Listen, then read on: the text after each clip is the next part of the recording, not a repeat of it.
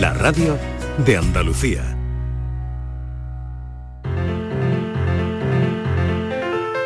La paranoia de la tarde. El enigma de la tarde con Francis Gómez, que llega este lunes con fuerza, además con una camiseta muy bonita. La camiseta es preciosa. est- estaba fijándome en la, en la camiseta que lleváis. Sí. Ay, muy bien, ¿eh?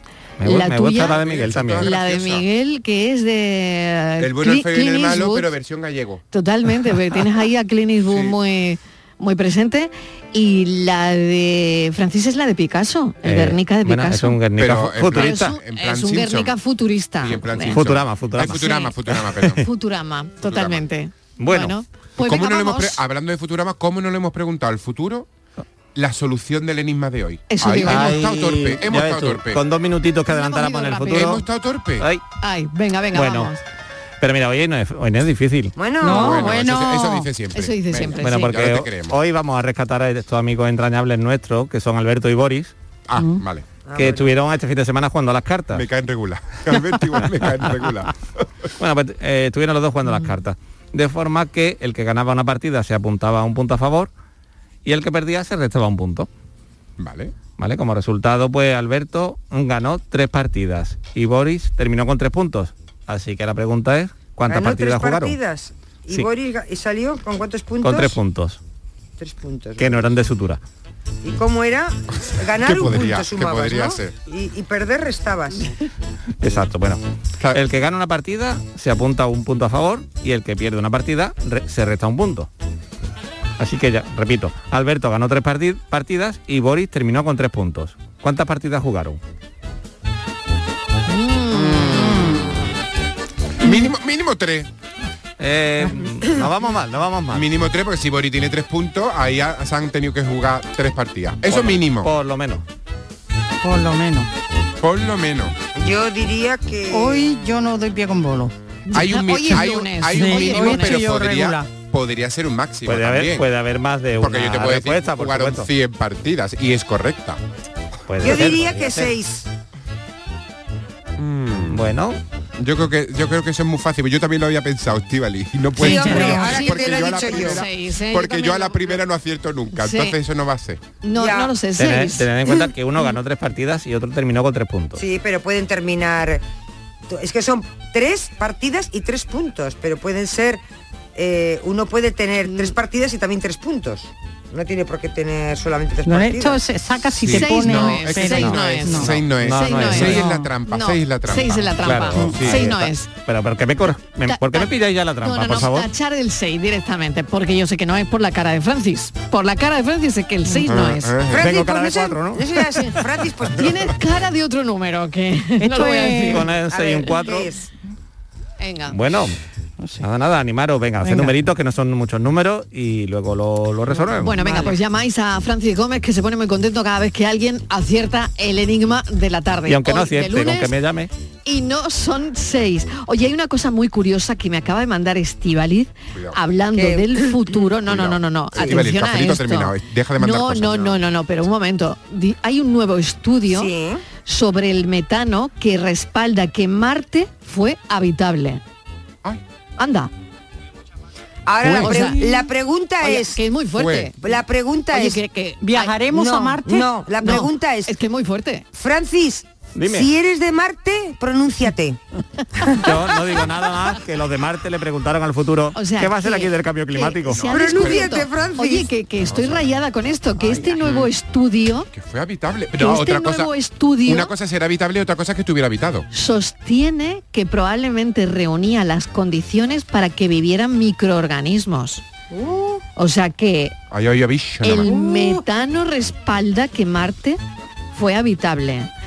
Vamos, aquí tenemos de todo como en botica hasta noticias de Francis, jura Marte- que no eres... es como mi estómago, Pero, vive en Marilo, microorganismos una cosita. Una cosita nada más.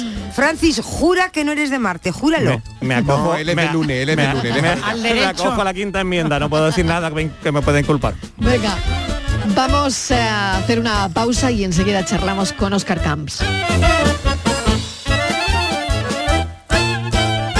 La paranoia de la tarde.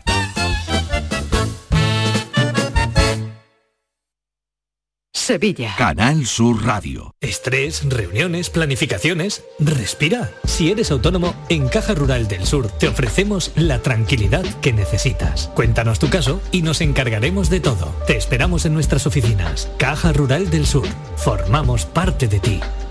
Bienvenidos a Sacaba. Mil metros de electrodomésticos con primeras marcas. Grupos Whirlpool, Bosch y Electrolux. Frigoríficos, lavadoras, hornos, vitros. ¿Quieres más? Aires acondicionados, aspiradoras, pequeños electrodomésticos. Y financiamos en 12 o 20 meses sin intereses solo tú y Sacaba. Tu tienda de electrodomésticos en el Polígono Store en calle nivel 23. Ven a ver nuestra exposición y sus 25 años de experiencia. Sacaba. En Cruceros Torre del Oro cumplimos 40 años de pasión, trabajo y compromiso con el ocio, la cultura y el desarrollo de nuestra ciudad. Cruceros Torre del Oro. 40 años navegando hacia una Sevilla más sostenible y amable. Gracias por acompañarnos en este viaje. Te esperamos junto a la Torre del Oro o en crucerosensevilla.com.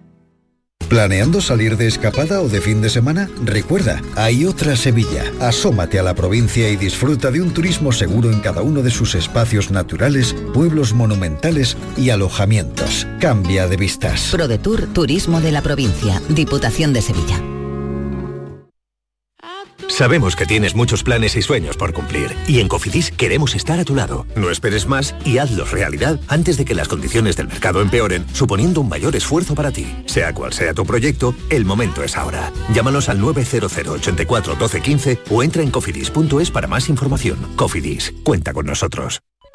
Apúntate a la revolución del mueble en Andalucía. Almacén de oportunidades. A precios insuperables. Exige tus muebles y llévatelos al momento. Dormitorios, salones, juveniles, sofás, armarios, colchones. Todo a precios de almacén. Almacén de oportunidades. Ya estamos en Jaén, Granada, Almería, Córdoba y muy pronto en toda Andalucía.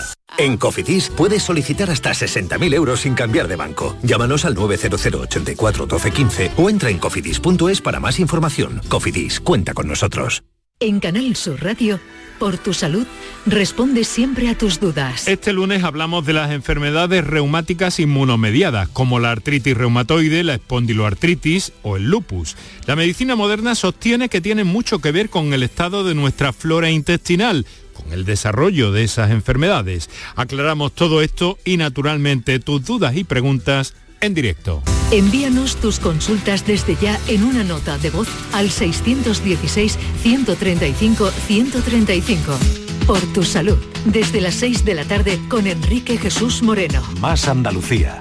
Más Canal Sur Radio.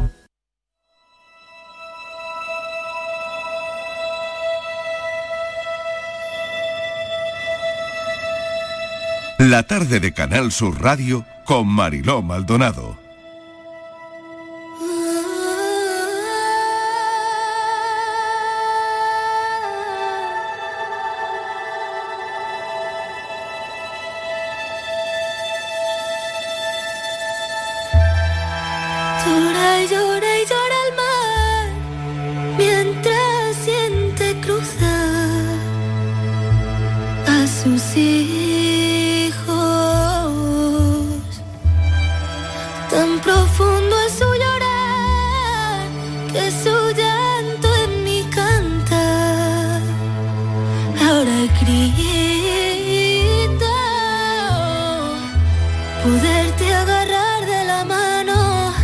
Que pueda seguir tu camino, que sienta que estás a salvo.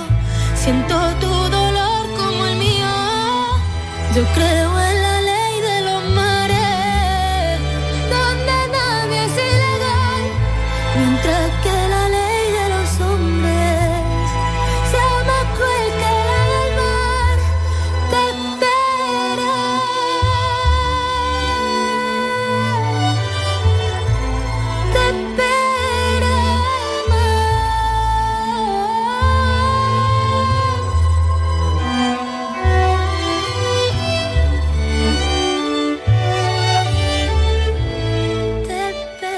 Son las 5 y 14 minutos de la tarde. Voy a pedir a mi compañero Fran que me ponga un sonido del mar. Este es el sonido del mar. Los que nos hemos criado en una playa pues con los ojos cerrados lo detectamos perfectamente, ¿no? El sonido, el sonido del mar. Caer al mar. Una persona tarda entre uno y tres minutos en ahogarse. Marca una diferencia si sabes nadar. Si no sabes nadar, en 20 segundos estarás más hundido en el agua que, que fuera, ¿no? A los 30 segundos te entrará vértigo por el zumbido del oído, tendrás tos por tragar agua. En un minuto pierdes el conocimiento, en tres minutos el corazón deja de latir y en cinco minutos te has ido al fondo. Y del fondo del mar no se sale solo.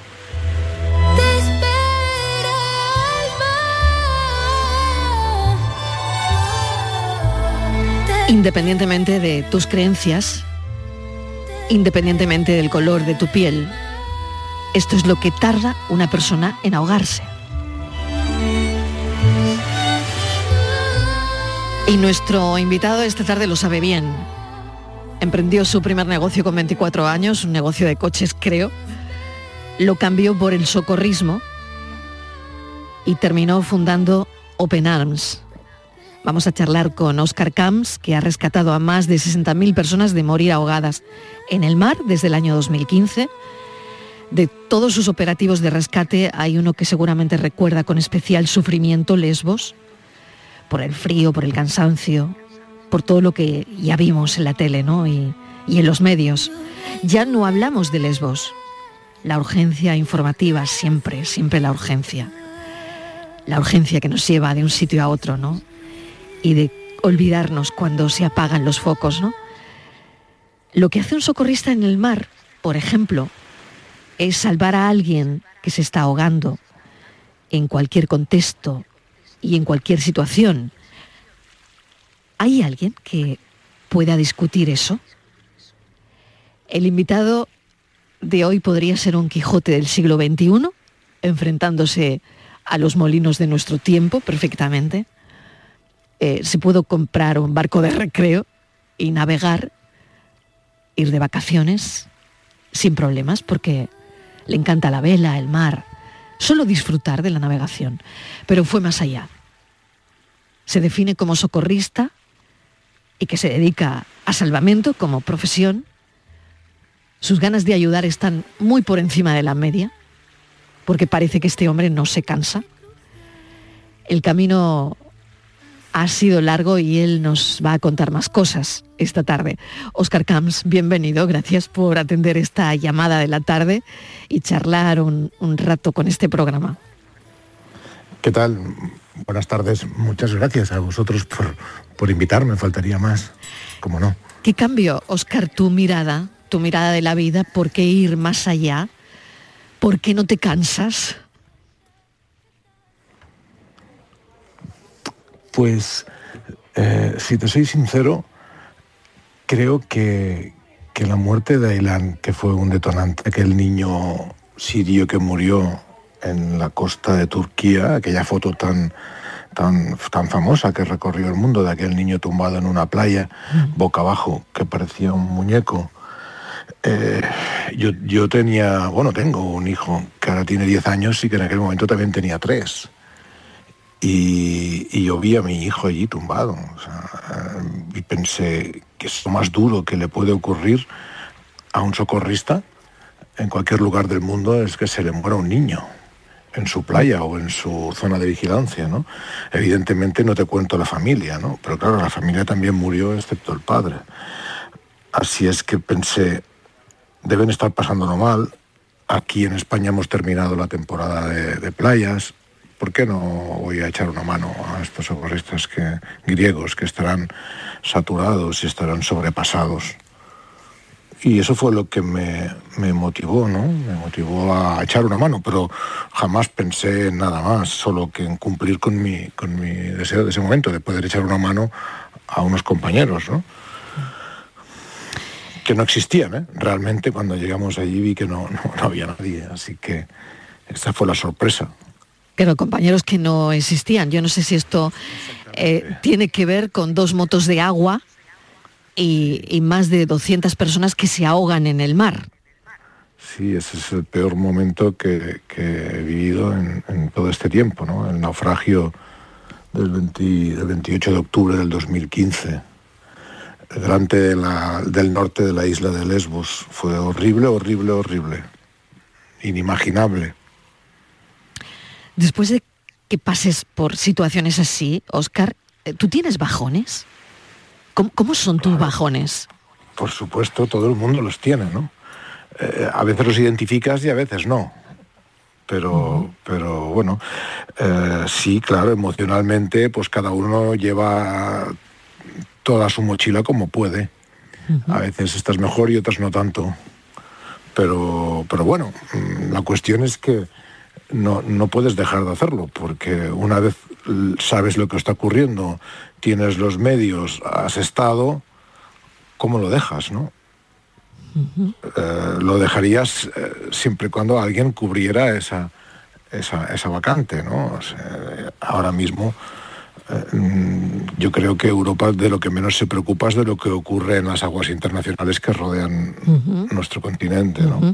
Yo hablaba de la urgencia informativa, Oscar, ¿no? La urgencia informativa, siempre la urgencia, ¿no? La urgencia está siempre mm, en, en- en los sitios donde, donde está precisamente eso, ¿no? Lo último. Mm, Pero olvidamos lo que lo que queda detrás, ¿no? Sí, realmente, fíjate que, que en la actualidad hemos tenido, bueno, estamos sufriendo un, un- un conflicto en territorio europeo, ¿no? Eh, ese conflicto, pues evidentemente ha movilizado muchísimas conciencias y a muchísimos países y muchísima solidaridad, ¿no? Y, y fíjate que en Lesbos, de lo que estamos hablando, pues, pues, bueno, hace siete años que todavía hay ahí gente recluida, ¿no? Que, que- que, bueno, que huían de una guerra con el mismo derecho mm, del que huyen los ucranianos, pero sin tener acceso a ese derecho directamente, ¿no? Eh, con eso quiero decirte que, que, que todos tenemos ci- cierta sensibilidad. Por ejemplo, ¿no? Hoy en día eh, pensamos en que los animales en cautividad, esos zoológicos, no nos parecen justos. eh, esos circos donde se, maltratan tanto los animales en cautividad eh, y estamos en contra de, que los animales sufran, pues en, Grecia hay personas que llevan sufriendo cuatro, cinco y seis años en cautividad en centros de detención, en mal llamados campos de refugiados. Y, bueno, y eso es territorio europeo, ¿no? Estamos hablando de personas y siguen allí y, a veces ya ni nos conmueven ni, ni siquiera queremos saber lo que ocurre, ¿no? Entonces, bueno, yo creo que ahí tenemos responsabilidad todos, ¿no? No, no- no hay que dejar morir esta información, ¿no? Porque eh, hay que estar, hay que estar allí, hay que intentar pues, difundir lo que ocurre y sensibilizar a la opinión pública si es que queremos cambiar algo, ¿no? El otro día, eh, preparando esta entrevista, escuché que decías, y me, me- lo anoté, ¿eh? me lo anoté, que vivimos una crisis de empatía. Sí. Sí, es cierto. Eh, nos sabemos débiles, emocionalmente débiles y solidarios, y a veces eh, queremos mostrar otra, otra imagen y preferimos no saber, no conocer, no ver, sin pensar que eso nos convierte en cómplices de una gran injusticia que se está cometiendo. ¿no? Eh, hay muchísimas vidas que se hunden sin sentido en aguas internacionales, ¿no?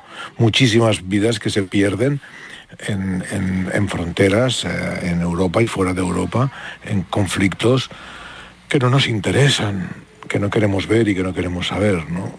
Y definitivamente tratamos a, esos colectivos como cualquier cosa y con cualquier calificativo, excepto como humanos o como personas. ¿no?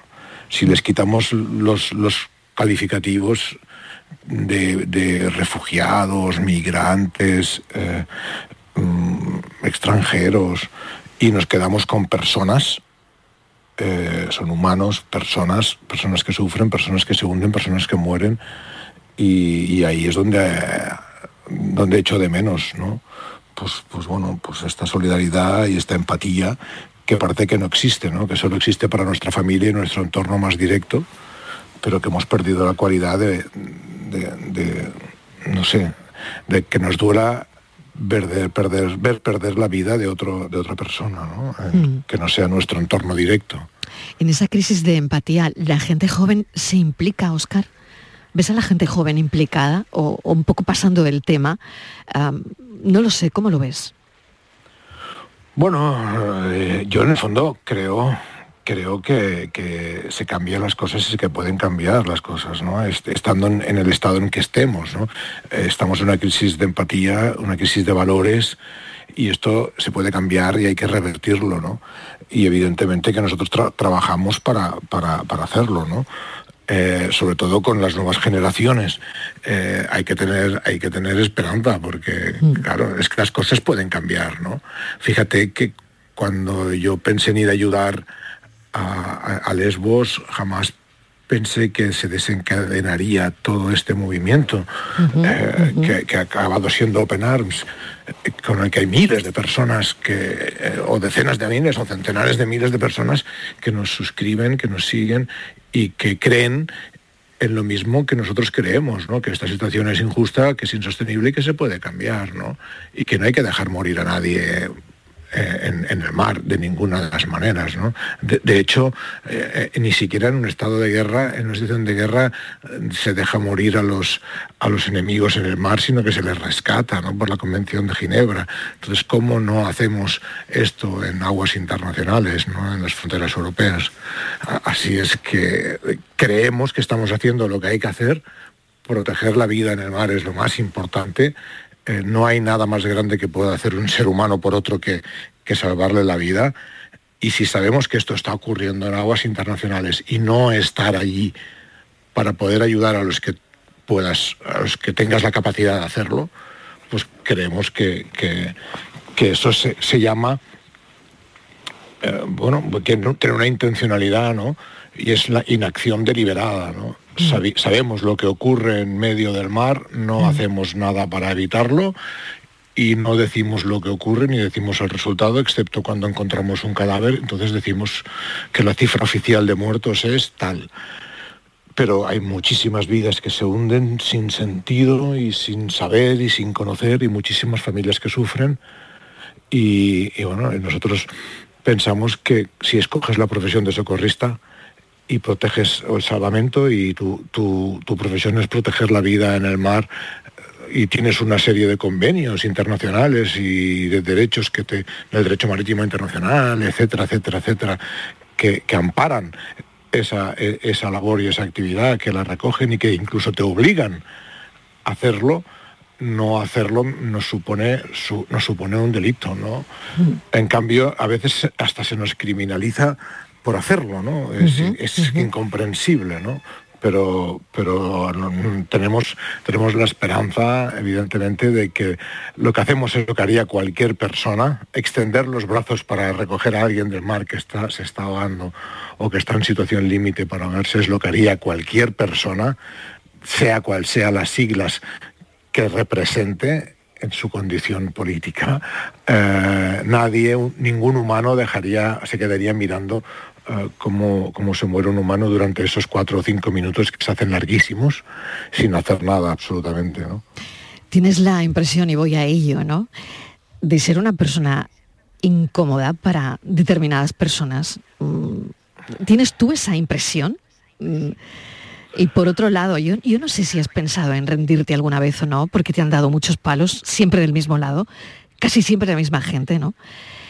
De todo lo malo que de todo lo malo que dicen también sobre ti, ¿no? Que has denunciado, pero bueno, no- no- normalmente no pasa nada, ¿no? Eh, ¿Tienes también esa, esa impresión cuando llegas a una reunión, que de hecho no sé si te invitan o no, eh, de, de ser incómodo para el resto? Sí, bueno, a veces, eh, a veces incluso te lo dicen, ¿no? Dicen, ostras, Ajá. cuando eh, hace poco tuve una reunión con un cargo político y me decía, claro, cuando vi tu llamada pensé, puff, Oscar Camps, madre mía, eh, este no va a dejar de llamarme hasta que le dé un, una cita, ¿no? O sea, Mm. me, lo, me lo- me lo comentaba como en Te lo decir, sí, confesó, sí, te lo confesó. Sí, sí, sí, sí, como en decir, "Buf". Y claro, eh, la, la carga moral que tienes delante de según qué personas que tienen esa información, que son conocedores de lo que ocurre, que son conocedores de la política que se está empleando y de cómo se está distorsionando el discurso real, que el discurso real sería proteger la vida en el mar y pasa a ser un discurso sobre migraciones y sobre influencias y sobre eh, ot- otras cosas que no tienen que ver, ¿no? o, que, o que son, están en, en un segundo plano, en un tercer plano, eh, te, te da cierta fuerza moda- mo- moral que incomoda, ¿no? Incomoda según qué sectores, ¿no? Evidentemente. Y eso cuando más lo notas es en la Unión Europea, cuando he tenido la ocasión de dar alguna charla o estar o entrevistarme con el antiguo presidente del Parlamento Europeo, pues con Tajani, y ya, ya, ya le incomodé lo suficiente como para que no quisiera recibirme otra vez, porque eh, te confiesa todo el mundo delante tuyo que estamos en, en, eh, haciendo lo que corresponde, lo que habría, lo que se debería hacer, pero siempre hay un, pero hay un pero detrás, ¿no? Y eso te lo dicen en privado, pero luego en público ves las políticas de Frontex y ves la misma política de la Unión Europea y de los países que la conforman y dices, ¿qué, qué cinismo hay aquí, ¿no? Eh, En cuanto están delante tuyo en tu cara, te dicen mm, la versión humana y que sienten mucho lo que está ocurriendo, pero no hacen nada para solucionarlo, ¿no? Continúan con esa, con esa política, ¿no? Y entonces, bueno, evidentemente que no eres muy cómodo, ¿no? Los hay que ni siquiera quieren tomar un café contigo. O sea que los políticos no te invitan a café nunca. No, prácticamente nunca. Nunca. No, no, soy, soy, no, no, prácticamente nunca soy yo el que, el que los tiene que perseguir para que me reciban Ya. y, y conseguir unos O minutos. sea que no les parece interesante un café con Oscar Camps. No. No, por lo visto no. No. No. Ajá. Bueno, muy premiado. Entiendo, entiendo Sí. los motivos, Sí. ¿eh? entiendo los motivos. Evidentemente que, que la incomodidad es uno de ellos, ¿no? esto que hablábamos, ¿no? Yo hablaba que Oscar Camps es muy premiado y muy criticado al mismo tiempo, ¿no? Que habrá alguien que quiera pues, seguir ¿no? en esa senda y que dice que, que siempre quiere salir en la foto, ¿no? He oído esto en alguna ocasión, ¿no? Bueno, pues para los que piensen esto último, eh, ¿cómo estarán? Porque, claro, le han hecho hasta una peli. Mediterráneo, ¿no? Eh, no es exactamente de su vida, pero sí de un momento de tu vida, Oscar, ¿no? Creo que en la peli queda perfectamente ah, claro cómo es, cómo es la vida ahí en, en- el agua, ¿no? Eh, no sé, es, es muy fuerte, ha sido muy fuerte, ¿no? Creo que habías tenido bastantes propuestas, ¿no? Para hacer series, pelis, pero al final eh, el drama del Mediterráneo también eh, queda reflejada en esta película, en Mediterráneo. ¿Te ha gustado la peli? Bueno, eh, sí, tengo que reconocer que en un principio jamás creí que se haría, que se llevaría a cabo, porque me lo propusieron hace muchos años, como unos cinco, y yo pensé, ya se olvidarán de ello. Es un tema difícil, es un tema que, bueno, pues que es complejo y que puede ser que los grandes financiadores o productores pues no, no lo vean como un tema interesante para, para hacer una película, pero incluso eh, con pandemia, incluso el actor, uno de los actores principales, Daniel Rovira, sufrió un cáncer eh, y, no se, y no se cansaron, o sea, no lo dejaron. Eh, lo, le encontraron en financiación, eh, hubieron muchísimo, un elenco de actores impresionante para hacerlo, y lo que más me preocupaba a mí no era el, el, el qué dirían o, o- o cómo sería, sino el trato que se daría a, a- a esta, a esta realidad ¿no? y, y a estas personas, ¿no? que, que yo exigí muchísima dignidad y seriedad y me prometieron que, que sí, incluso eh, contrataron a las mismas personas de Siria y de Afganistán que estaban en los campos de refugiados de Grecia para hacer de sí mismos en la película, ¿no? Oye, qué fuerte tu- tuvo que ser esa grabación, ¿no? Eso me pareció, bueno, fui a verlo porque no me lo creía. La verdad es que lo seguí, seguí el guion, seguí, seguí como el rodaje en el mar y, y me impresionó muchísimo, volverlos a ver, ¿no? Volver a ver a esas personas subirse a esas embarcaciones. Y, y la verdad es que, que, bueno, que yo creo que el quien no la ha visto que la vea, pero el tema mm, está tratado con mucha seriedad, eh, sin, sin que sea un gran drama eh, directamente, sino con todo el sentido y con todo el respeto y con y, y, bueno y con toda la dignidad posible a estas personas, ¿no? Porque son personas, evidentemente. ¿no? Yo, a mí no me gusta etiquetarlas porque cuando las ves y hablas con ella, hablas con una persona, no con un adjetivo, ¿no? Y, y lo, de, y lo de menos es de dónde son. eh, cuando, cuando ayudas a un ser humano, no te importa de dónde son. Y cuando le tienes que proteger la vida o salvar la vida, ¿qué más da de qué equipo de fútbol es? ¿O de qué religión es? ¿O, o de qué color tienen los ojos?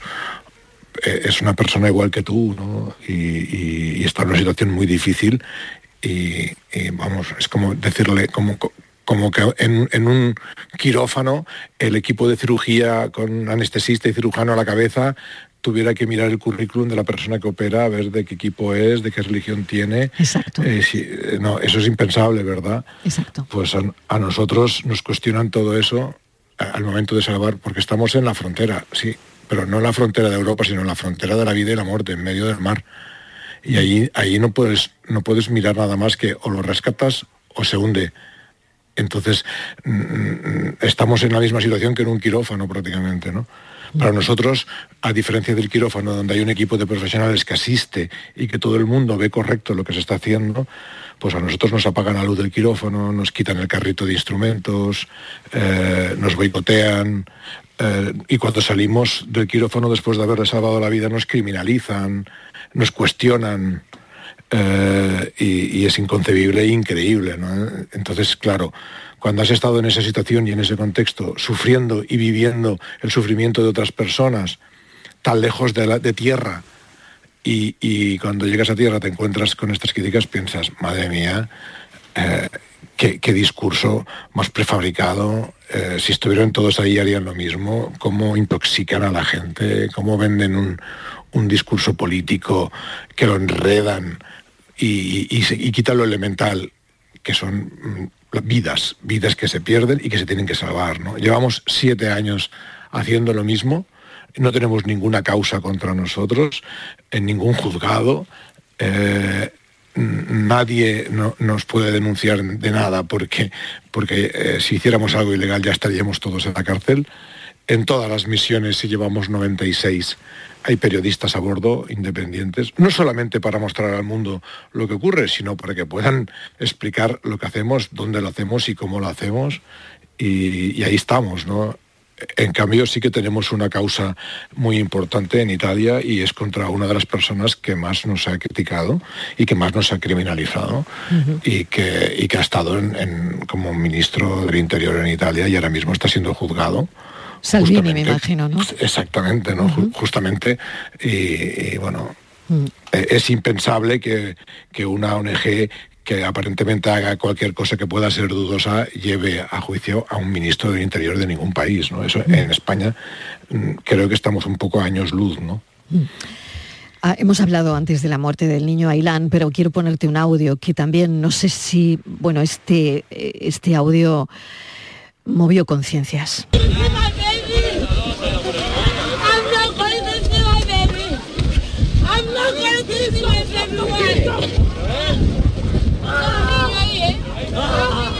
I lose my baby. Why me? Why my baby? Una mujer que, que decía que había perdido a su hijo ah, de esa manera, ¿no? Eh, eh, esto dio la vuelta al mundo. Noviembre del año pasado. Hmm. ¿Cómo recuerdas el momento, Oscar? Bueno, fue du- durísimo, durísimo. En ese momento, esta mujer gritaba que había perdido a su hijo y acabábamos de rescatar a un niño de 8 años y no pudimos rescatar a su madre. Así es que eh, es, es- es horrible, eh, no sabes cómo te queda el cuerpo, ¿no? Mm, Da igual el número de personas que hayas salvado, que, esas pesan tanto como esas vidas pesan tanto como todas las demás que hayas podido salvar, ¿no? Y eso es lo que nos queda siempre, ¿no? En el recuerdo y en la conciencia. Eh, jamás no se me olvida ni la fecha, ¿no? Eh, eh, es durísimo, es muy duro, es muy duro. Lo, pudimos encontrar, lo pudimos rescatar, pero como tú has dicho al inicio, ya pasaron cuatro minutos, la, reanimación no surtió, no surgió efecto y, murió Josué. Dramático, dramático. ¿Lloras, Oscar? Sí, claro, a veces sí, sí. Soy muy sensiblón en algunas ocasiones. Uh -huh. Me impresionan algunas reacciones humanas. Y todavía me sigue pasando, ¿no? He visto caras de personas extrañas que ni siquiera hablaban mi idioma, eh, que con una mirada, madres que con una mirada y, y, unas facciones de la cara sabías perfectamente lo que te estaban diciendo, lo que querían. Y, y en aquel momento dices, qué, qué, qué, inútil es el lenguaje, ¿no? Qué, qué postizo es el lenguaje, porque a veces nos, nos engaña, ¿no? Nos engaña o, o nos distorsiona, ¿no? La, la, la, mirada y la cara eh, de cerca en situaciones de, de, tanto estrés y en las que te va la vida eh, eh, son, son, hablan y dicen tantas cosas con tantos detalles como sácame a mi hijo de los brazos, coge a mi niño, por favor, coge a mi niño, no coges a nadie más, coge a mi niño. Y, cuando lo coges, eh, esa, cara de agradecimiento, esa satisfacción, aunque ella esté con el agua al cuello, eh, eh, bueno, estas imágenes son imborrables y, eso se, te queda para toda la vida. Y de estas tengo una colección, algunas mucho más duras que la que te he contado, ¿no? Pero bueno, con eso tenemos que lidiar, esa es la parte difícil, ¿no? Supongo que los médicos también, también la tienen, ¿no? ¿Cómo se sostiene ahora mismo Open Arms? Eh, las corrientes de opinión, como tú decías, están ahí. Las denuncias para investigar tu empresa creo que la han investigado muchas veces. Eh, propagandas en redes, pero como decías, eh, ninguna condena en, en, un juzgado, ¿no? Ahora mismo, ¿cómo se sostiene? ¿Cómo sostenéis? Como... Bueno, eh, realmente Penam se sostiene en más de un 90% con las donaciones de, de, de la ciudadanía, uh -huh. con donaciones puntuales que pueda hacer la ciudadanía, ¿no? Y, y, eso es lo que nosotros queremos, ¿no? Jamás quisimos ser una, una ONG, éramos una reacción popular, ¿no? Eh, somos una reacción a una situación que no nos gusta, ¿no? Y que podemos cambiar. La podemos cambiar si, si llegamos a explicarla a muchísimas personas y esas personas, pues bueno, hacen influencia a los políticos que nos representan, ¿no? Tarde o temprano eh, seremos muchos más los que estaremos en desacuerdo en lo que se está haciendo en el mar y, y, y, bueno y exigiremos que haya pues como tiene España no como, como, como el servicio de salvamento marítimo español que uh -huh. es un, una entidad civil que se dedica a proteger la vida de las personas en aguas internacionales no eso lo echamos de menos en otras fronteras europeas no y eso es lo que criticamos y, eso, y el día que, el, que la administración decida hacerlo, el día que la Unión Europea o los países que conforman la frontera sur deciden hacerlo, ese día nosotros nos retiraremos porque ya estará cubierta esa necesidad, ¿no? Así que como creemos que esto lo vamos a conseguir y, y, hay muchísima gente que cree que se tiene que hacer y que tenemos que seguir dando esa visibilidad y explicando lo que ocurre y estando en el mar, porque nuestra presencia incomoda e informa, y entonces tarde o temprano pues llevamos más de 35.000 muertos en el Mediterráneo. No creo que esto se sostenga mucho más tiempo. Así es que R que R, y si la gente nos apoya con pequeñas donaciones, pues seguiremos estando allí y conseguiremos cambiar las cosas. Ya sé que son lentas, no pensé nunca que después de siete años de Lesbo seguiría estando así, pero así son las cosas y se hace despacio, se hace poco a poco, pero hay que persistir. Hay muchísima gente que lleva nuestra sudadera y cuando la ves por la calle, cuando ves a un niño de 10 o 12 años o de 15 entrar en, en el instituto con una sudadera o una camiseta de Open Arms, piensas, no podemos fallar, tenemos que seguir. Es otra generación que está ahí y hay que seguir, no les podemos defraudar. ¿Sueñas con el mar? Sí, muchísimas veces. E incluso en las pesadillas. Acabamos con Mediterráneo, ¿te parece? Perfecto, es una canción muy bonita. Un beso Un enorme. Amigo. Oscar, Gracias. Gracias.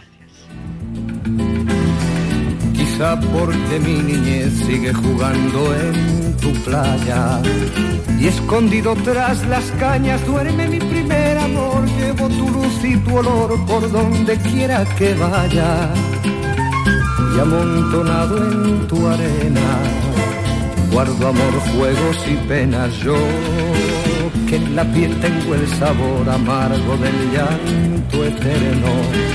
Que han vertido en ti cien pueblos de Algeciras a Estambul para que pintes de azul sus largas noches de invierno.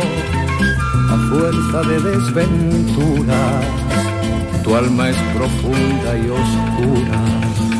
A tus atardeceres rojos se acostumbraron mis ojos como el recodo al camino. Soy cantor, soy embustero, me gusta el juego y el vino, tengo alma de marinero. ¿Qué le voy a hacer si yo nací en el Mediterráneo? Nací en el Mediterráneo. La tarde de Canal Sur Radio con Mariló Maldonado. También en nuestra app y en canalsur.es. Canal Sur Sevilla. Pero Pepe, Carmen, qué guapísimos estáis. Tenéis la piel perfecta. Sí, hemos ido a Clínica Doctor Ortiz y nos ha aconsejado lo mejor para los dos. Nos han transmitido seguridad y confianza. Son muy completos. Tratamientos de arrugas, rellenos faciales, láser, cirugía plástica, injertos capilares, ginecología. Pide tu cita gratuita en Clínica Doctor Ortiz y siéntete segura en tu clínica estética de confianza. Pacientes reales, belleza natural. ¿Planeando salir de escapada o de fin de semana? Recuerda, hay otra Sevilla. Asómate a la provincia y disfruta de un turismo seguro en cada uno de sus espacios naturales, pueblos monumentales y alojamientos. Cambia de vistas. ProDetour Turismo de la Provincia, Diputación de Sevilla.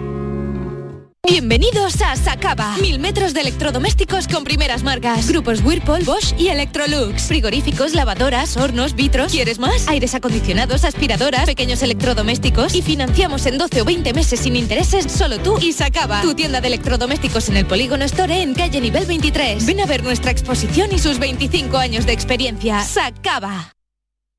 El campo andaluz necesitaba un paso adelante. Por ello, hemos sembrado millones de datos, regados con inteligencia artificial para hacer posible... Siembra, la nueva plataforma colectiva por inteligencia artificial de asistencia a la planificación de cultivos para su comercialización. Toda la información para acertar y cultivar la solución más rentable. Junta de Andalucía.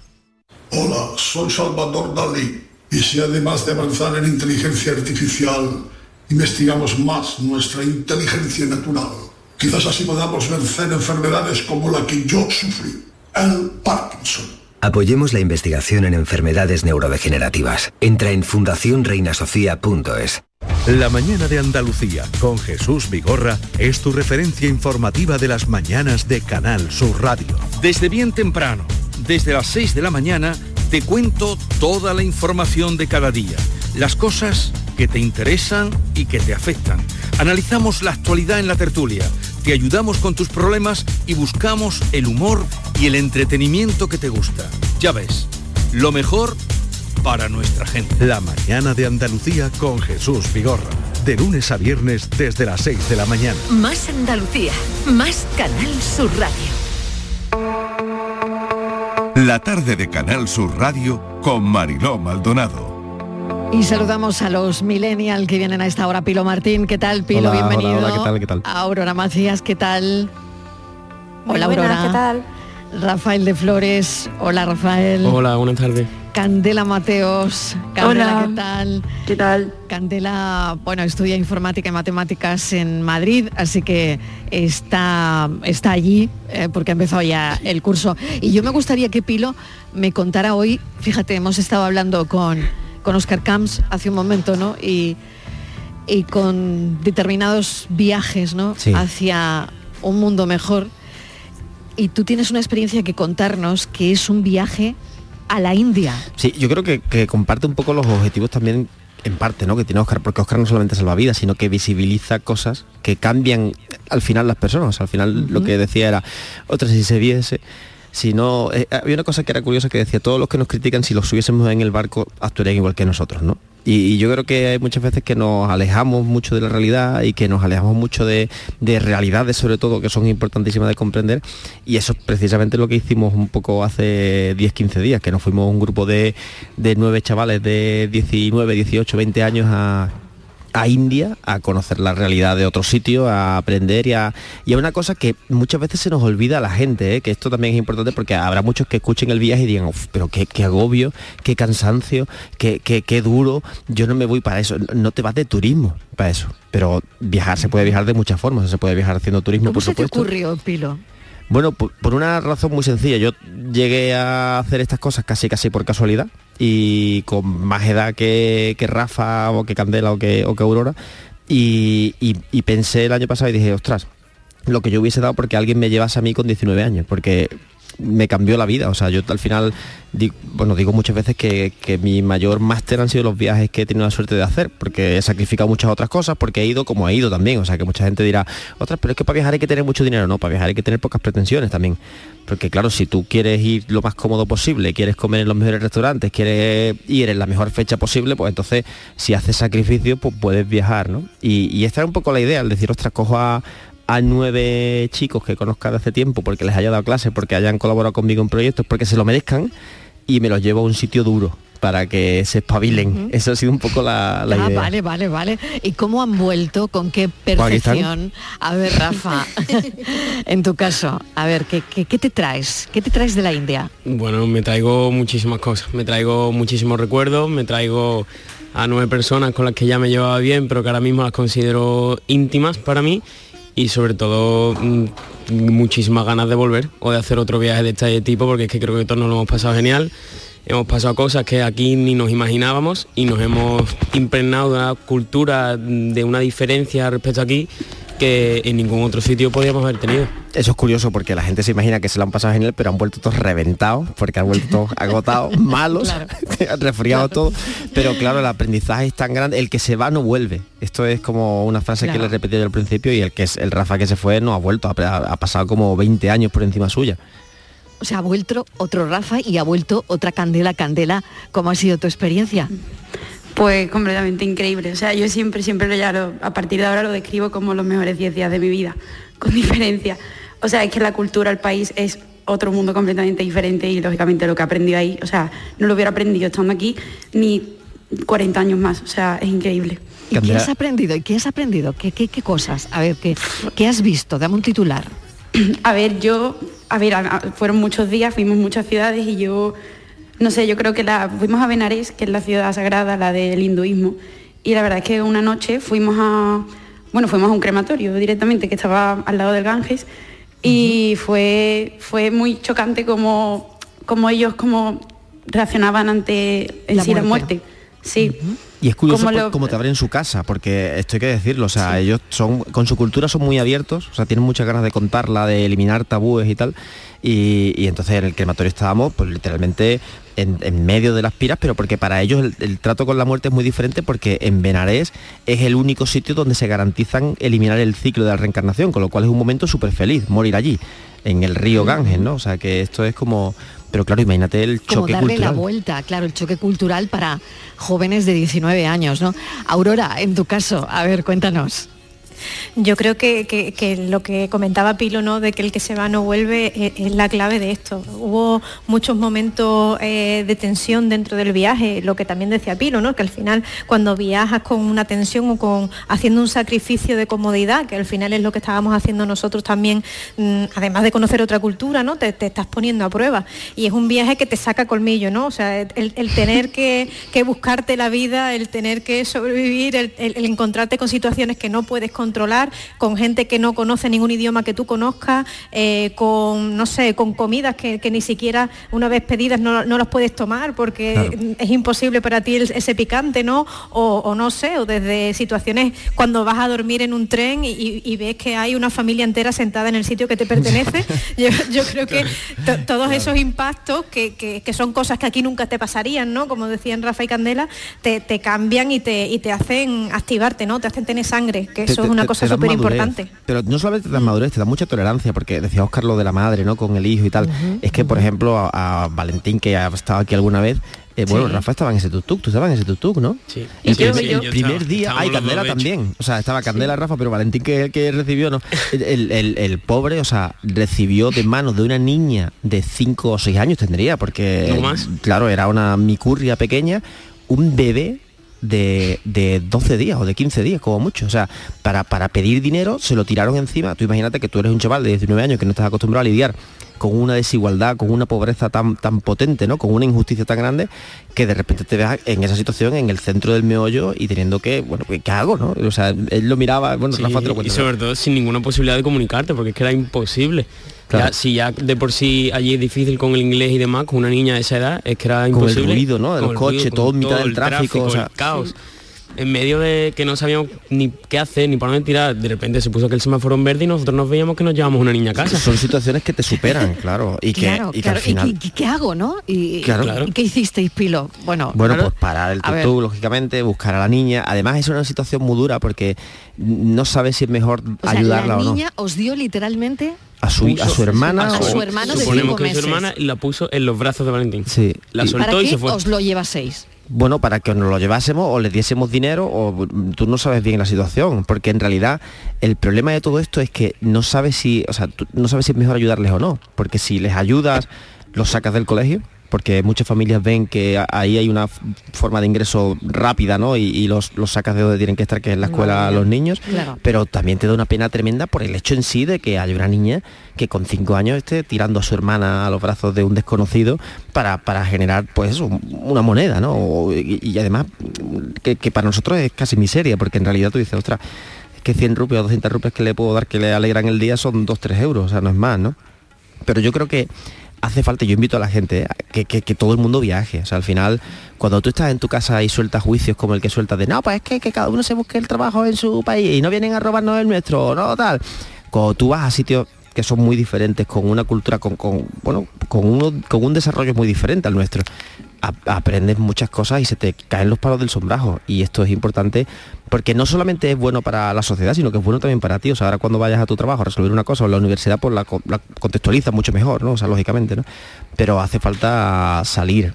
Hay sitios que son muy duros, India es duro, especialmente duro, pero no sé, o sea, hay muchas otras oportunidades muy cerca, pues no sé, desde el propio Marruecos aquí muy cerca, ¿no? Que es una cultura ya empieza a ser diferente a, a otros lugares. El año que viene estamos pensando ver dónde nos vamos, pero Qué van, a- bueno, qué bueno, qué bueno. está hablando bien, del lago ¿no? Victoria, lago Victoria en O sea que la en experiencia. Candela, Rafa y Aurora eh, ha sido buena y volvéis con Pilo a viajar, ¿no?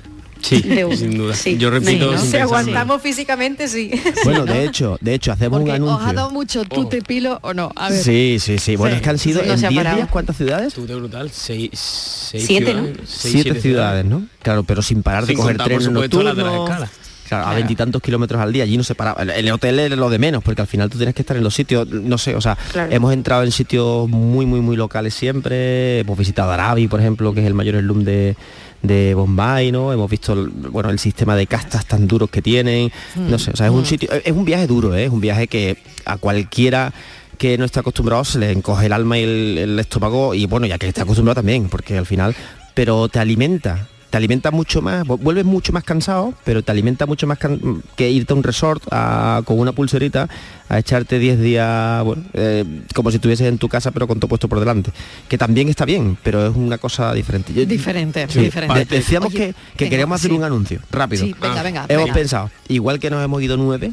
ahora a India, el año que viene estamos buscando a los nueve próximos tripulantes de esta expedición. Pues oye, da un contacto. Así venga, que si alguien quiere, pa- mira, pilomartin arroba jovenespromesas.org o hola arroba jovenespromesas.org o por Twitter o al Twitter del programa directamente que se postule cualquier persona joven y para la juventud no hay edad que quiera vivir una experiencia apunto, ¿eh? Transformadora que nos lo diga. Vamos me, nueve. Me, me puedo apuntar? Sí, sí, sí, o sea, y, y de hecho lo, radiamos, lo radiamos, o sea, Oye, pues nos traemos venga, sonidos eh, de la Oye, India. que esto, esto hay que, hay que verlo, hay Sí. que verlo despacio. Sí, sí, Tengo sí. aquí a Francis Gómez. Venga, Francis. Venga, ánimo. a- ánimo, venga. Venga, vamos rapidito. Francis que igual se apunta. tenemos- Venga, yo- se- yo eso encantado, ¿eh?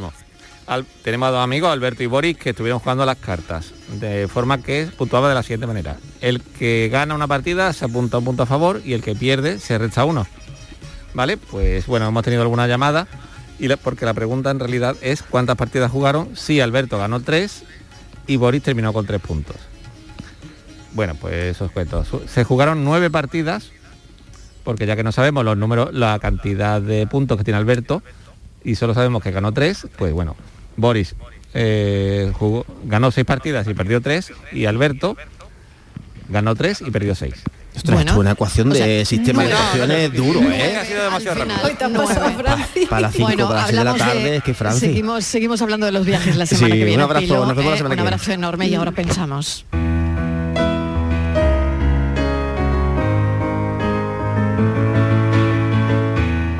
Hoy es el Día Mundial de la Salud Mental.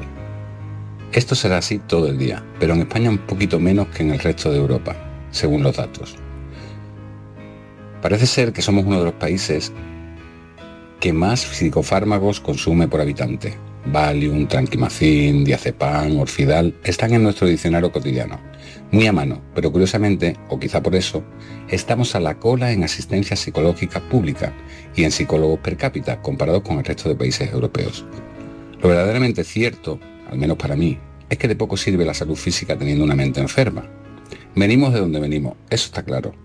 No ha sido fácil, pero el camino se puede hacer aún más angosto y para ello debemos llevar en la mochila o recuperar todo eso que hemos ido perdiendo, esas herramientas que nos permitan gestionar las dificultades. Quiero pensar que solo estamos heridos de suerte, porque entre otras cosas seguimos vivos. Al hilo de esto, hoy he sabido que en 2021 la venta de vinilos superó a la de CDs. Curioso dato nostálgico. ¿Crees que es casualidad? Porque tú me faltas, quiero darle Nuestro pensador Alberto Ratia. Mañana volvemos a las 3 en punto de la tarde a contarles la vida. Adiós.